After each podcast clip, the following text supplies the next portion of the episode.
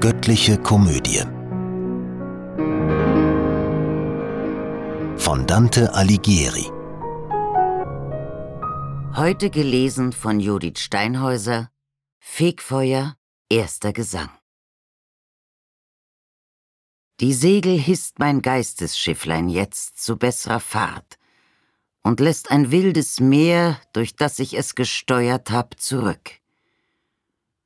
Und singen will ich von dem zweiten Reiche, wo sich die Menschen geistig reinigen und Himmel anzusteigen, würdig werden.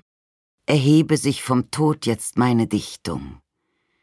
Ihr heiligen Musen, helfet eurem Sohn. Und du, Calliope, richte dich auf. Begleit mein Lied mit jenem hohen Klang, mit dem du schlugst im Wettstreit.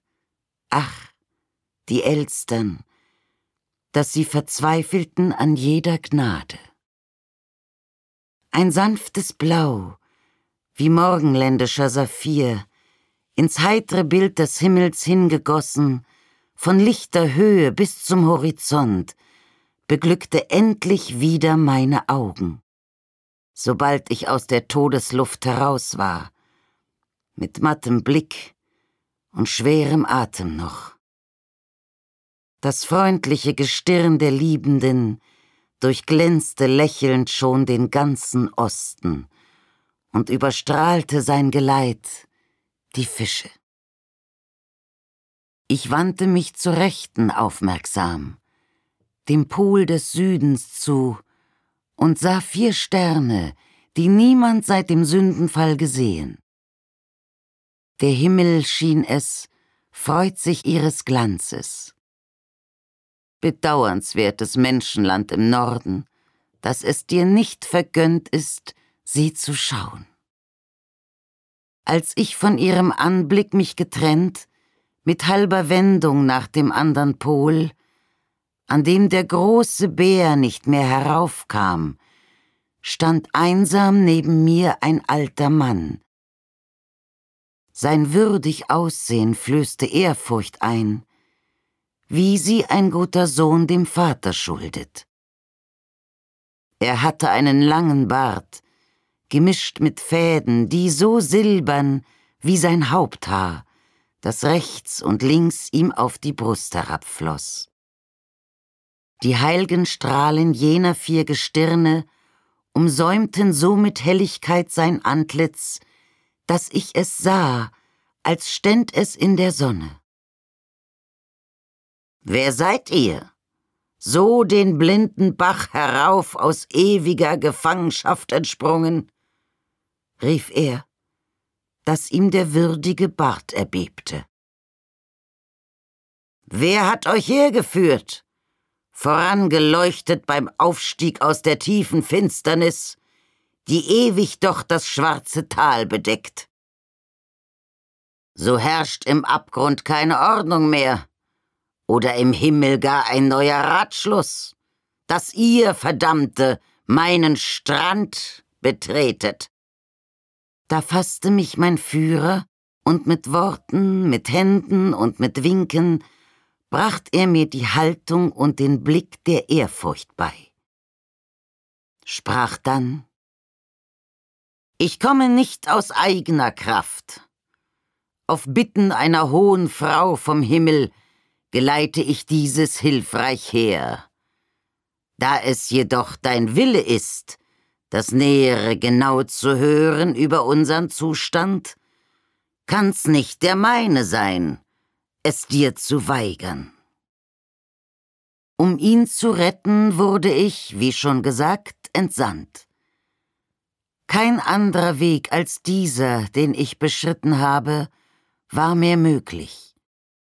All die Verdammten hab ich ihm gezeigt und will ihm jetzt die andern Geister zeigen, die sich in deiner Obhut läutern sollen.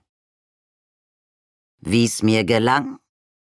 Da wäre viel zu sagen. Von oben kommt die Kraft, dass ich's vermag, ihn deinem Wort und Anblick zuzuführen. So lass dir seine Gegenwart gefallen. Er sucht die Freiheit, deren hohes Gut versteht, wer ihr zulieb das Leben opfert. Und du verstehst's, dem ihr zulieb der Tod nicht furchtbar war, als du in Utica abtatst das Kleid, das sich dereinst verklärt. Durch uns wird ew'ge Ordnung nicht gestört. Denn dieser lebt, und ich bin frei von Minos. Dem Kreis gehör ich an, wo deine Marza in treuen Augen immer noch dein Bild bewahrt. Und du dir, du heilig Herz, sich weit. Bei ihrer Liebe denn sei uns geneigt. Lass deine sieben Reiche uns durchwandern, ich bring ihr Grüße dann zurück von dir, so du dort unten noch genannt sein magst. Gewiss, sprach er. Solang ich dort war, hatt ich an Marza mein ganzes Wohlgefallen und tat ihr alles Liebe, das sie wollte. Doch seit sie jenseits bleibt am dunklen Strom, kann sie mich nicht mehr locken. Das Gesetz, das mich errettete, steht zwischen uns. Doch wenn dich eine Frau des Himmels schickt, wie du mir sagst, braucht's keine Schmeichelrede. Genug, dass du in ihrem Auftrag forderst. So geh und gürte alsbald deinen Schützling, mit schlichten Binsen wasch ihm auch das Antlitz, auf das nichts Schmutziges an ihm verbleibe. Nicht ziemlich wär es, vor den ersten Diener aus Paradieses Höhen hinzutreten, mit Augen noch getrübt von einem Nebel, ganz unten, dort am Strande unserer Insel, wo auf und ab die Welle schlägt und flieht, gedeihen Binsen auf dem schlammigen Grund. Kein anderes Gewächs, etwa mit Laub oder aus Holz, kann sich am Leben halten, weil es dem Wellenschlag sich hier nicht anschmiegt. Hierher zurück sollt ihr dann nicht mehr kommen. Die Sonne geht nun auf. Sie wird euch zeigen, wo es den Berg hinauf sich leichter steigt. Er sprach's und schwand. Ich richtete mich auf, ohne ein Wort, mich an den Führer haltend, und schaute nur auf ihn, als er begann. Folge mir nach, mein Sohn. Wir müssen hier zurück uns wenden, diesem Hange nach, der ebenmäßig sich zum Meere senkt. Vom Morgenstrahl getroffen, floh und schwand die Dämmerstunde schon, und in der Ferne erkannte ich den Spiegelglanz der See. Wir gingen über das verlassene Land zurück, als hätten wir den Weg verloren und wären nutzlos von ihm abgekommen. Als wir an eine Stelle kamen, wo der Tau dem Sonnenstrahl noch widerstand und, halb im Schatten langsam nur verdampfte, da breitete mein Meister beide Hände und legte sie sachte in das feuchte Gras. Und ich verstand, was er im Sinne hatte, und bot ihm die verweinten Wangen dar. Da wusch er ganz die echte Farbe frei, die mir vom Höllendunst verdunkelt war. Wir kamen an den menschenleeren Strand, wo nie ein sterblich Schiff vorbeigefahren, das nachher wieder heimgefunden hätte. Dort gürtet er gemäß dem Wunsch des Alten mit Binsen mich. O Wunder, die er wählte, und immer wuchs das schlichte Pflänzchen neu im Augenblick dort, wo er es ausriss.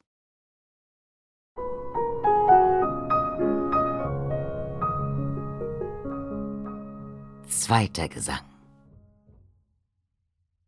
Die Sonne stand am Horizonte, dessen Meridian über Jerusalem mit seiner höchsten Kurve sich erhebt. Die Nacht stieg auf der andern Hälfte schon am Ganges hoch, hielt in der Hand die Waage, die später sie im Winter wieder ablegt, und auf Auroras Wangen sah ich nun die jungen Farben, weiß und rot sich wandeln, ins alternd Gelbliche hinüberspielend. Wir weilten immer noch am Meeresufer, wie Menschen, die den Weg wohl überdenken und gehen im Geist, jedoch der Körper bleibt. Und sie, wie gegen Morgen durch den Nebel im Westen unten, nah der Meeresfläche, der Mars in einem roten Schimmer steht. Ähnlich erschien, o könnt ich es noch sehen, ein Licht mir, und es nahte übers Meer viel schneller als jeder Vogel flog. Wie ich nur einen Augenblick hinweg von ihm und fragend nach dem Führer schaute, sah ich es heller schon und größer wieder. Sodann erschien mir rechts und links an ihm ein weißes Etwas, und darunter trat ruckweise noch ein leuchtendes hervor. Mein Meister sagte noch kein Wort dazu, bis aus dem obern Weiß zwei Flügel wurden. Nun er den Schiffsmann wohl erkannte, rief er Geschwinde, wirf dich auf die Knie und falte die Hände. Schau, der Engel Gottes ist es. So sind die Wärter, die du fortan siehst. Betrachte, wie er Menschenkunst verschmäht. Er will kein Ruder, will kein ander Segel, als seine Flügel für die weite Fahrt.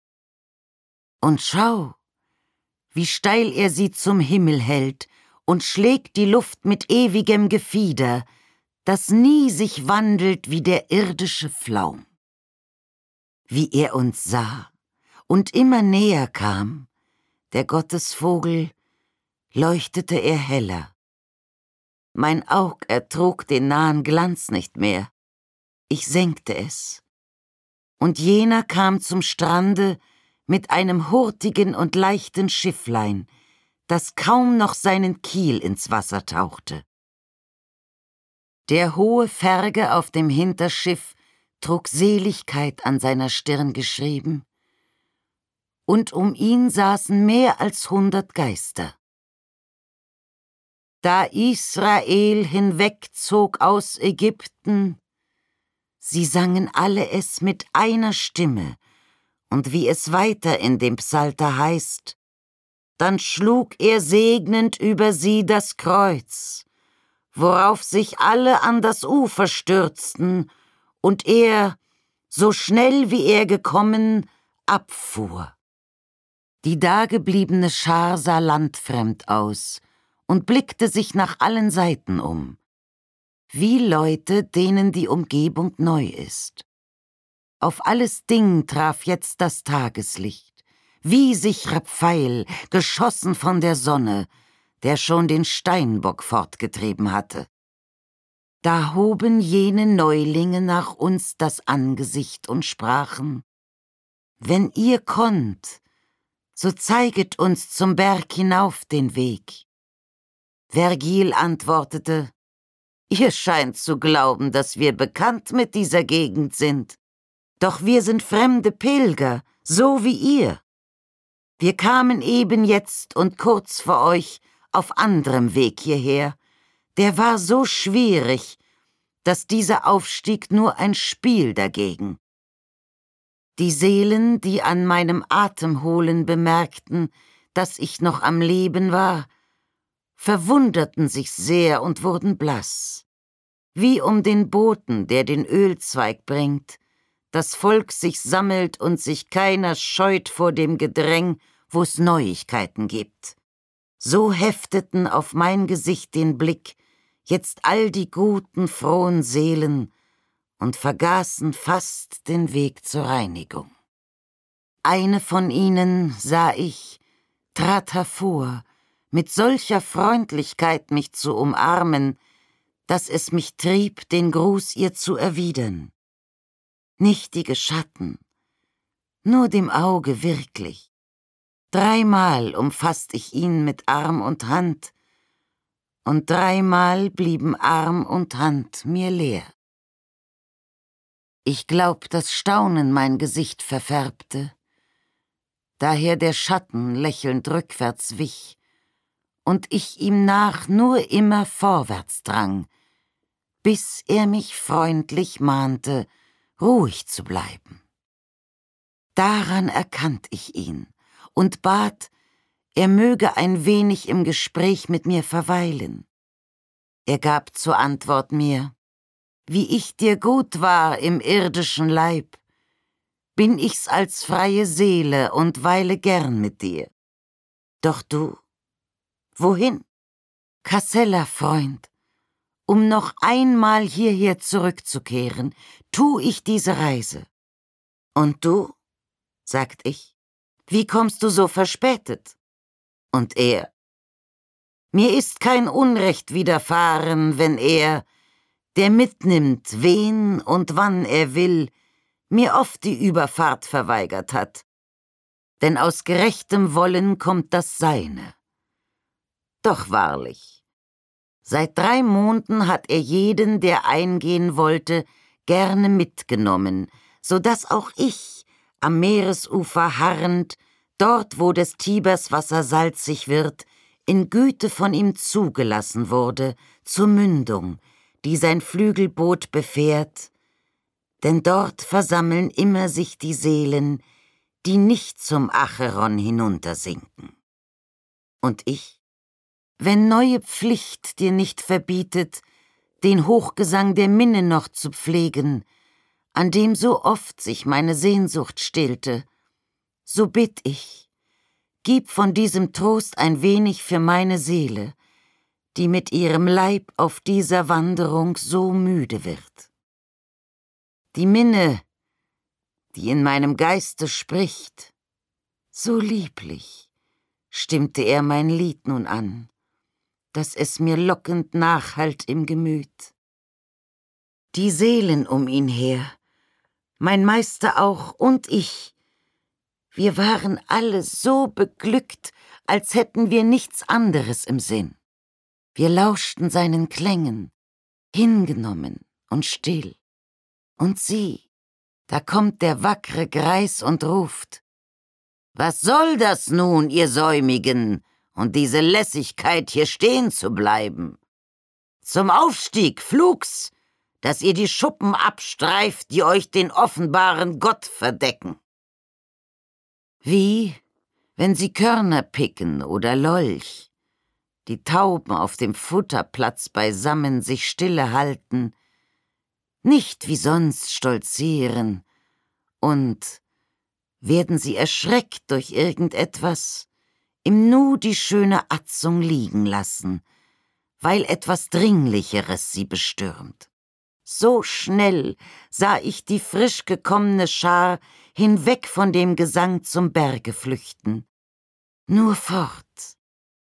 Und wussten noch nicht recht wohin. Nicht weniger geschwind war unser Aufbruch.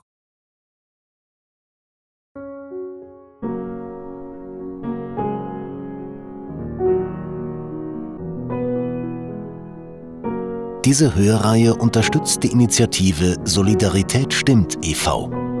Kollegial produziert von Sprecherinnen und Sprechern und 48 Hearts Productions.